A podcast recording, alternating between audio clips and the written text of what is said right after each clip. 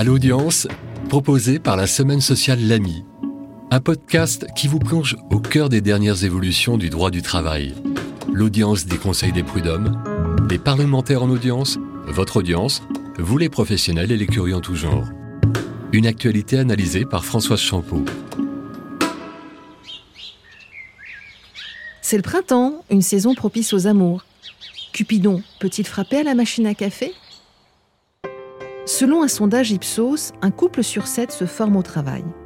Au bureau des cœurs, les salariés continuent de se compter fleurettes. Mais les histoires d'amour finissent mal en général. De la rupture sentimentale à la rupture du contrat de travail, il n'y a qu'un pas. Dans le secret d'une agence bancaire, un couple de salariés batifole pendant quelques mois.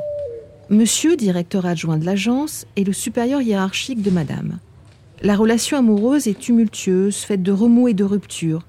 Rapidement, la romance se gâte et madame signifie par mail que l'histoire est finie. Monsieur encaisse mal, multiplie les messages privés et professionnels pour renouer contact.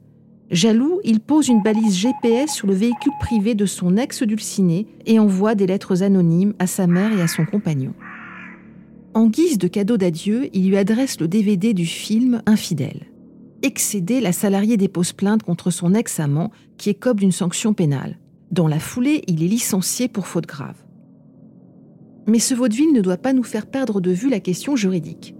Le licenciement pour faute grave est-il justifié? L'entreprise n'est-elle pas allée trop loin en fondant sa décision sur la vie privée du salarié?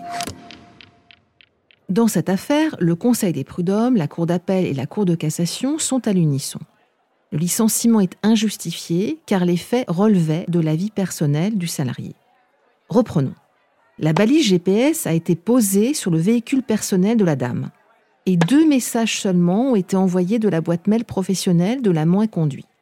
Les juges relèvent aussi qu'il n'y a eu aucun retentissement au sein de l'agence ou sur la carrière de la salariée. L'affaire est donc restée privée. En licenciant le salarié, l'employeur s'est malencontreusement immiscé dans sa vie personnelle.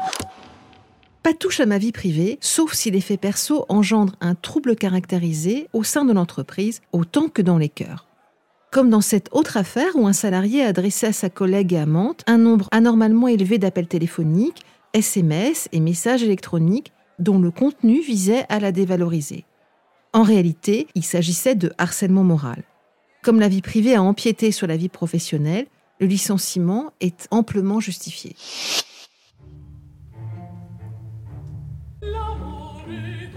L'amour est enfant de bohème.